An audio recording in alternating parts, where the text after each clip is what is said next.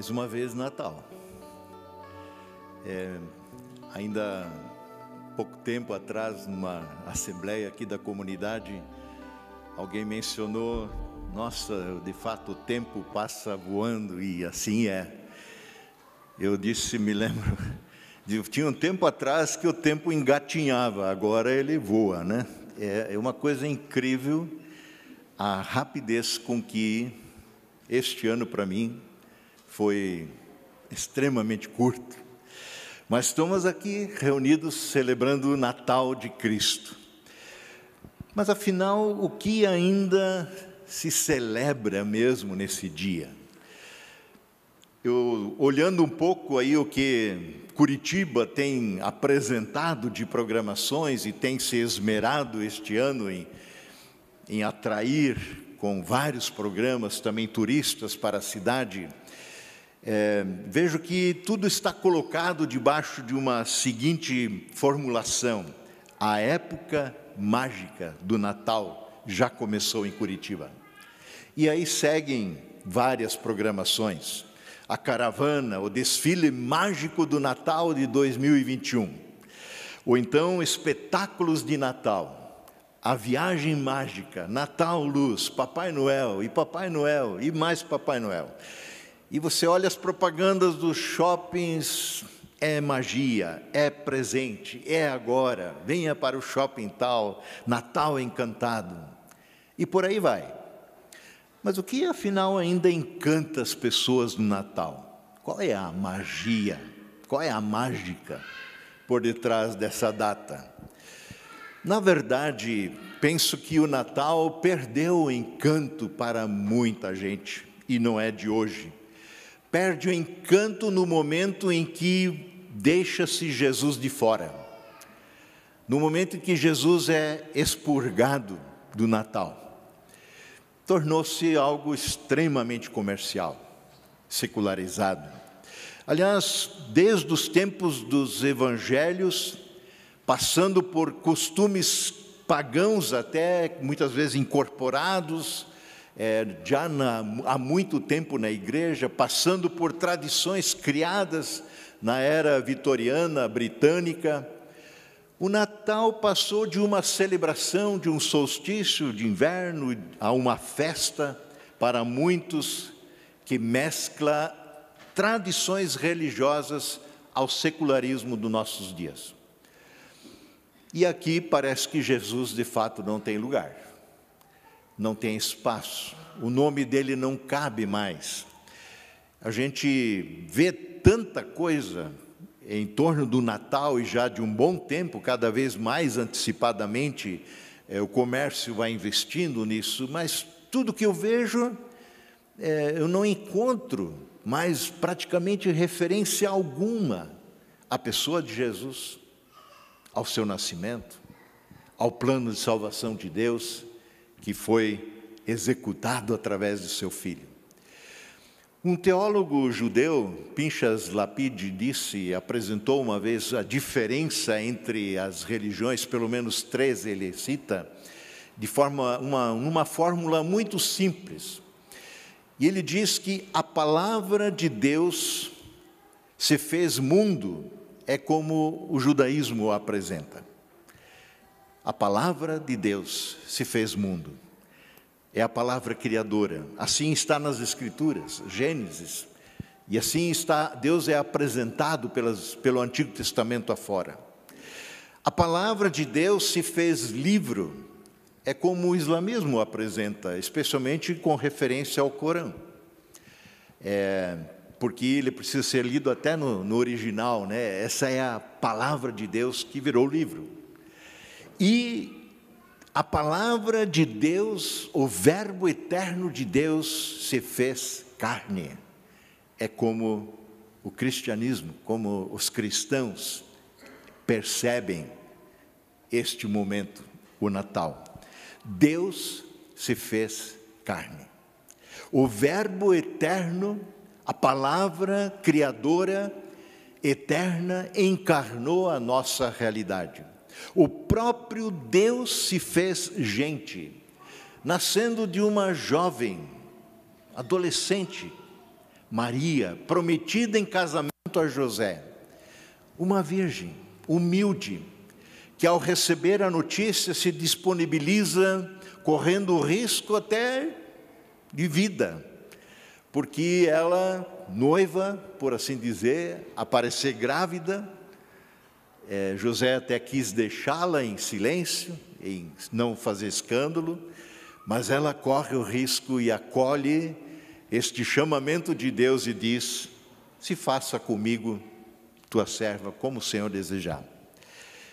E Jesus vem, Deus vem a nós, num lugar humilde, simples, não num hotel de luxo, não na capital, não num palácio, não nem no, na estrutura do templo, mas ele vem a nós numa simples estrebaria, colocado numa manjedoura.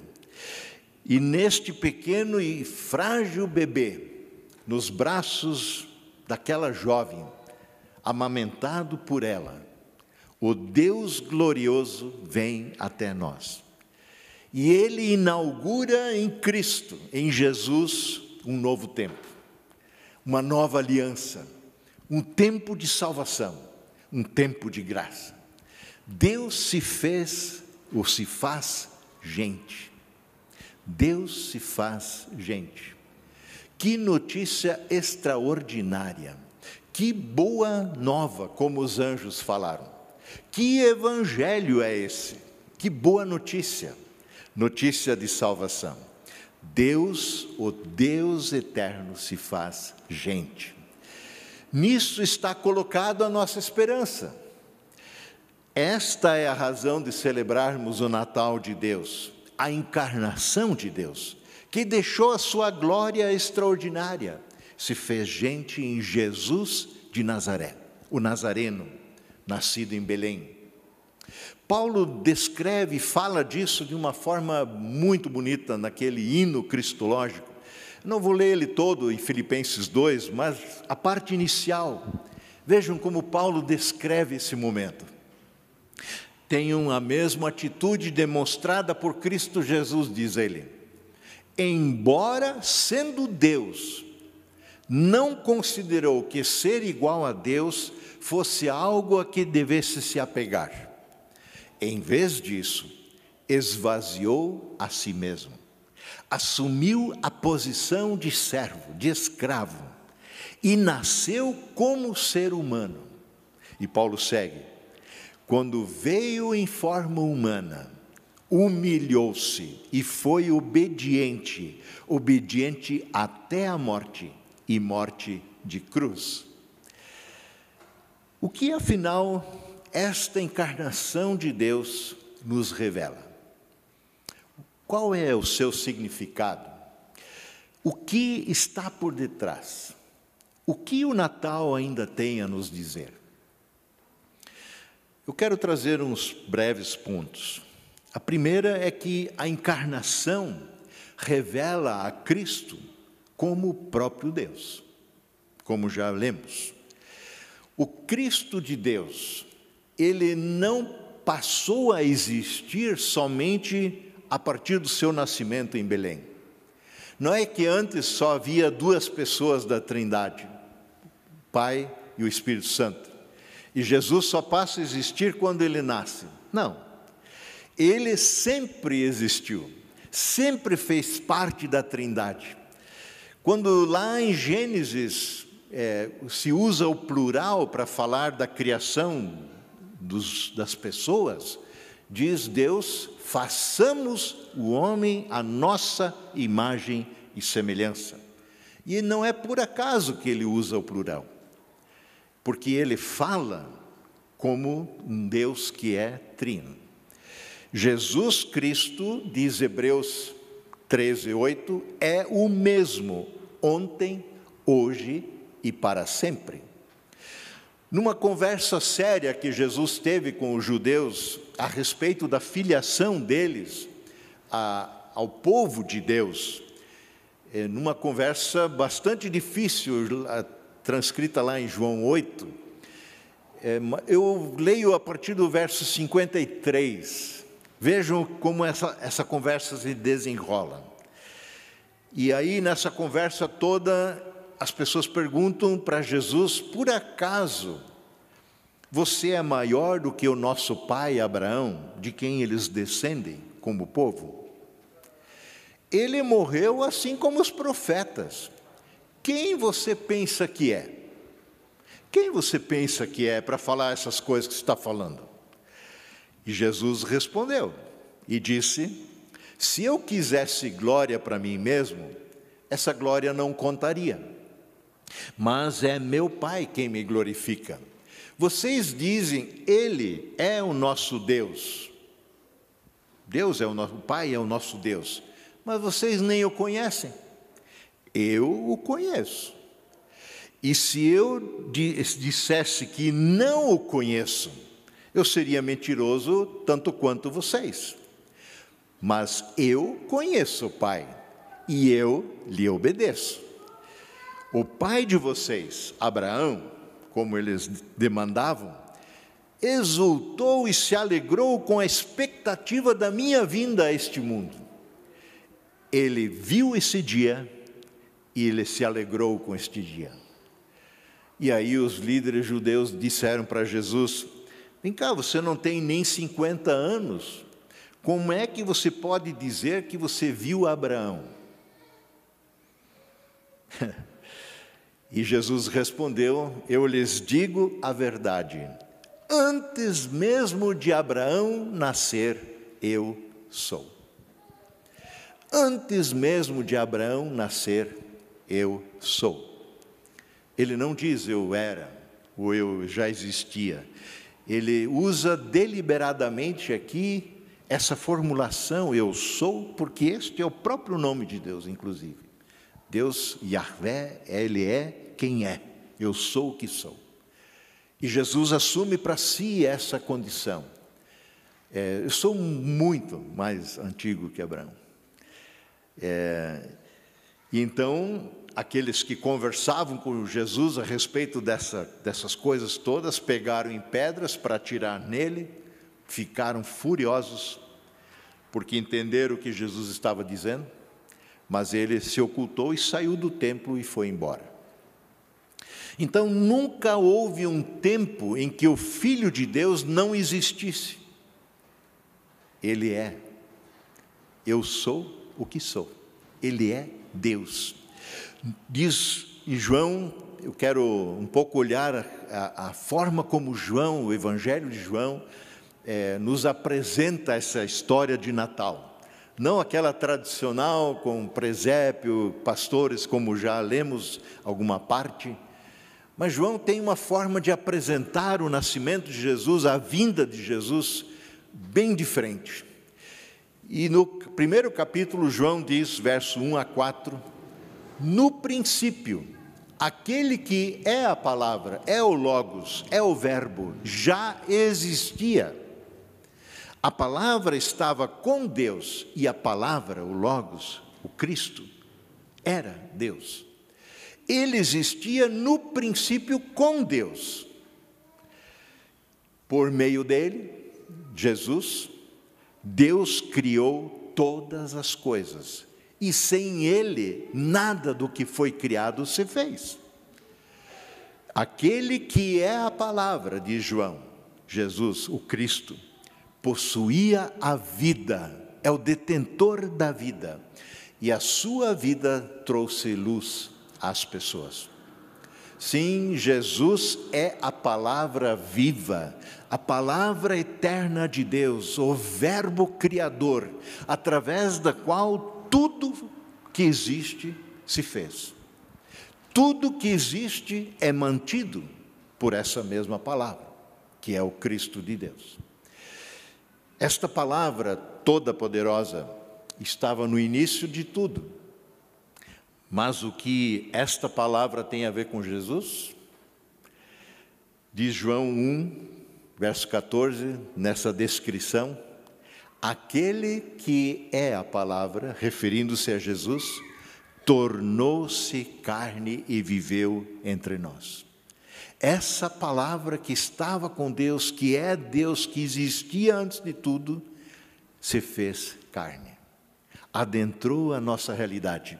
Vimos a sua glória, o seu brilho, o seu esplendor, glória como do unigênito vindo do Pai, cheio de graça e de verdade. Vejam, Jesus, que para muitos continua sendo o eterno bebezinho na manjedoura, e parece que é adequado mantê-lo ali, porque ninguém quer tirar ele de lá. É, Jesus, menino, deitado na manjedoura, no presépio, não incomoda ninguém. Mas ele não ficou no berço. Este menino cresceu, se fortaleceu, ele vivia em comunhão com o Pai de uma forma profunda desde criança. É, aquela vez que foi, né, aos 11 anos, ficou para trás lá no templo e a caravana seguia de volta para Nazaré e depois Maria, José procurando Jesus e o encontro no templo, discutindo lá com os líderes religiosos e preocupados, mas o que está fazendo aqui? Ora, vocês não sabiam, sabiam que convinha eu estar na casa de meu pai? Então, ele não ficou criança, não permanece um bebê deitado numa manjedoura, inerte, indefeso, que qualquer um pode manipular como quer. Ele é o Senhor, Ele é o Cristo, o Salvador. Ele ascendeu aos céus e voltará. Este Jesus era um com o Pai, o Pai eterno, desde a eternidade. Ele possuía todas as prerrogativas, todas as propriedades, todos os atributos de Deus. E ele sempre era igual com o Pai e com o Espírito Santo. Vejam bem, igual não meramente semelhante, não parecido ele era a própria essência de Deus, o Deus entre nós. E Paulo, de novo, descreve isso de uma forma maravilhosa na sua carta aos Colossenses, no capítulo 1, eu leio alguns versos, dois ali, verso 15 e seguintes. Diz Paulo, ele, Jesus, é a imagem do Deus invisível, o Deus que não conseguimos olhar com esses olhos mas Jesus é a imagem dele. Em Jesus podemos olhar Deus nos olhos. Ele é a imagem do Deus invisível, o primogênito, o soberano de toda a criação. Pois nele, em Jesus, todas as coisas foram criadas, no céu, na terra, as visíveis, as invisíveis, sejam tronos, soberanias, poderes e autoridades Todas as coisas foram criadas por Ele e para Ele. Todas as coisas foram criadas por Ele e para Ele. Ele é antes de todas as coisas e nele, em Cristo, tudo subsiste. Esse é o menino que estava na manjedoura. Este é o Senhor a quem adoramos. Uma segunda coisa, a encarnação revela o Cristo como o autor da vida. Eu repito João 1,4: nele estava a vida de João, e em outros versos também. Em Atos 3,15, Pedro, naquela pregação, é, muitos vieram à fé. Pedro diz: aquele povo reunido, prestando atenção na, na proclamação do Evangelho, Pedro diz: Vocês mataram o autor da vida. Vocês mataram o autor da vida, o crucificaram.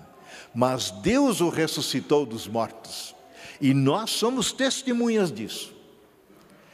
Sim, não há vida, de forma alguma, no universo, que não venha da pessoa de Jesus. Ele é o autor da vida. Ele é o autor da vida. E esse é o testemunho. Deus nos deu a vida eterna. E essa vida está na pessoa do seu filho Jesus. Diz 1 João 5,11. Esse é o testemunho que os discípulos têm para dar. Esse é o testemunho que nós temos para dar. Nós recebemos dessa vida do Senhor pela fé nele. Ou como João continua nessa sua carta, capítulo 5, verso 12: quem tem o filho tem a vida, quem não tem o filho não tem a vida. Meramente existe. É um morto perambulando mais direto, mais claro, mais explícito do que isso não dá para ser. A vida está em Cristo. Cristo dá vida plena, abundante, com sentido, com propósito, vida eterna. E eu lembro para nós que vida eterna não é um conceito de quantidade de anos, é um conceito de qualidade. É a vida que Deus tem para nos dar e ela está disponível na pessoa de Jesus. Em terceiro lugar, a encarnação revela Cristo como sendo a luz do mundo. Voltando a João, verso 4 e 5, eu, repito 4 e eu incluo 5. Aquele que é a palavra possuía a vida, e sua vida trouxe luz a todos. A luz brilha na escuridão e a escuridão nunca conseguiu apagá-la. Esta palavra eterna, toda poderosa, jamais será ofuscada, substituída pelas luzes artificiais que nós vemos por aí nas celebrações de Natal. Até podem, por assim dizer, abrilhantar, né, dar um clima, é, trazer alguma algum um sinal, um simbolismo. Mas a verdadeira luz que brilhou neste mundo é Jesus. E esta luz não pode ser ofuscada, diz João. Não há nada que as trevas possam fazer contra ela.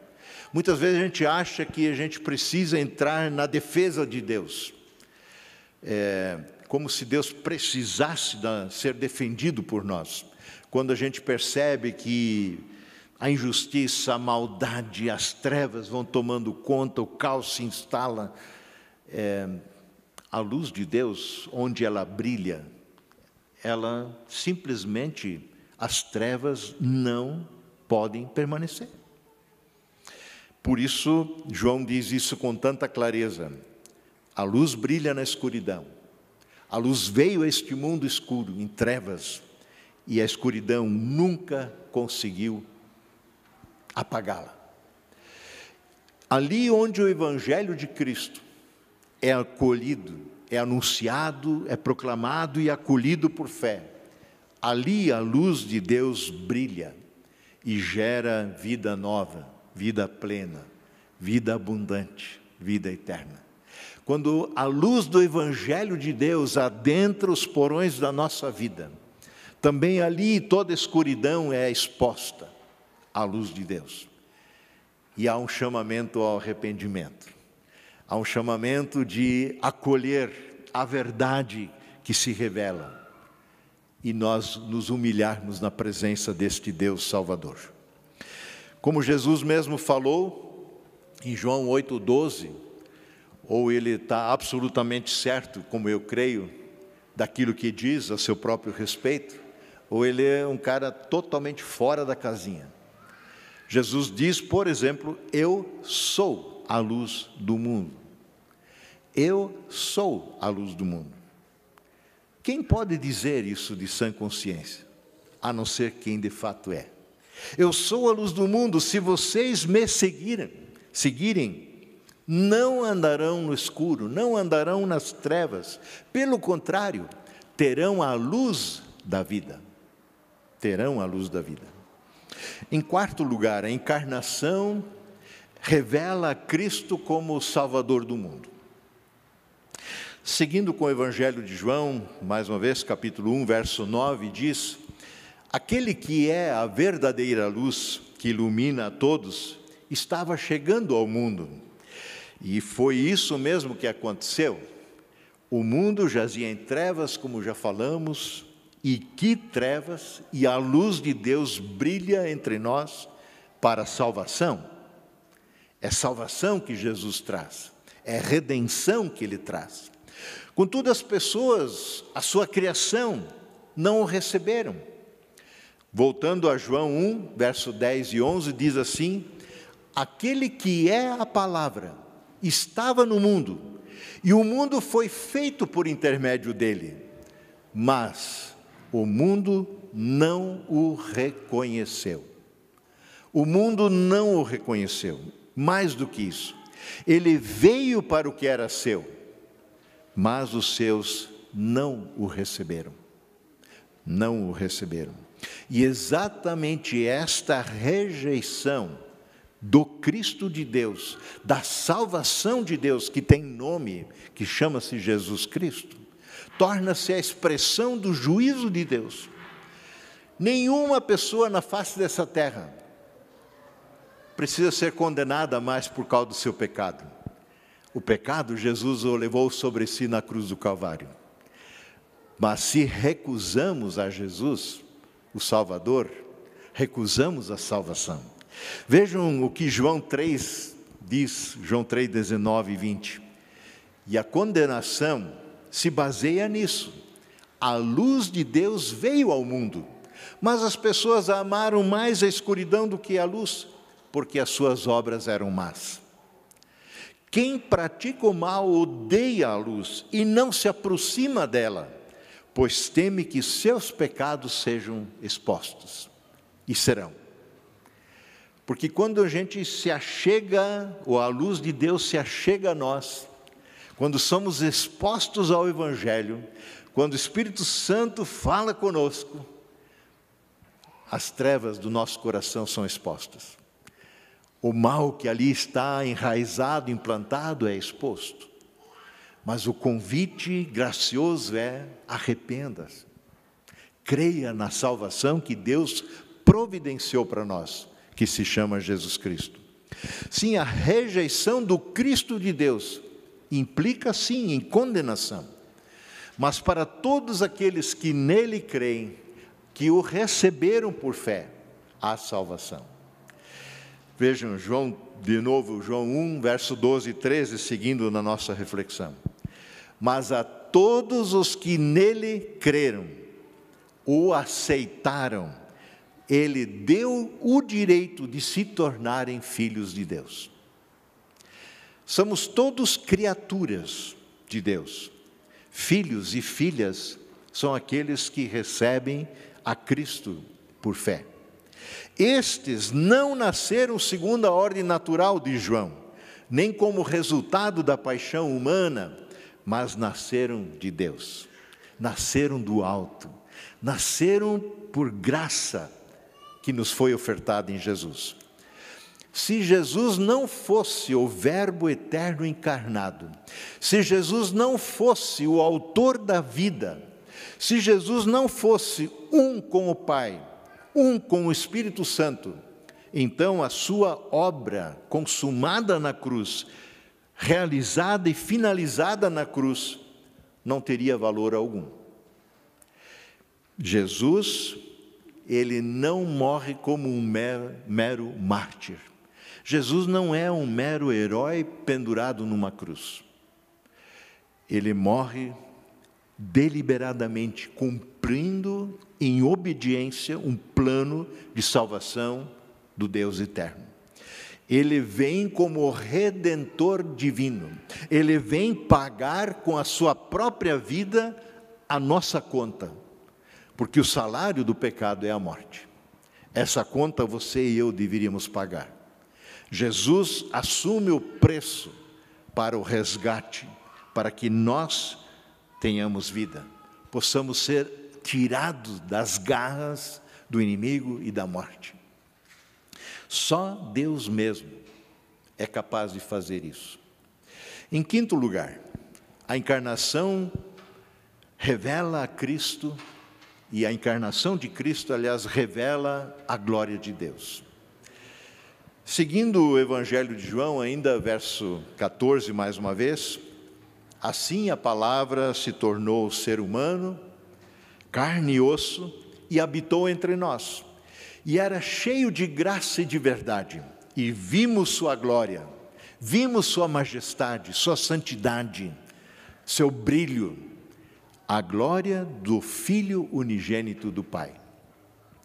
A pessoa, a vida de Jesus espelham, refletem plena e perfeitamente a glória de Deus. Coisa que para nós era inacessível. Seria como tentar encarar o sol de cara aberta. Ficaríamos cegos. Mas em Jesus nós podemos contemplar e ver e perceber a glória de Deus. Em sexto e último lugar, a encarnação de Cristo revela o grande amor do Pai. O Natal de Cristo é obra da graça de Deus. O Natal de Cristo acontece por causa do grande amor de Deus. Talvez um dos versos mais conhecidos da Bíblia seja João 3,16. Porque Deus amou o mundo de tal maneira tanto ele amou o mundo, que ele deu, deu, entregou o seu Filho unigênito, para que todo aquele que nele crer não pereça, não morra, mas tenha a vida eterna.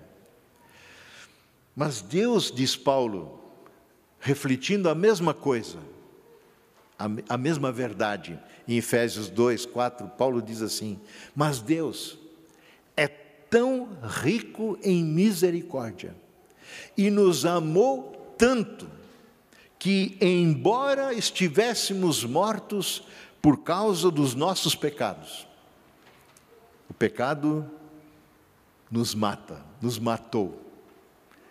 Não fisicamente, mas espiritualmente estamos mortos, sem Cristo.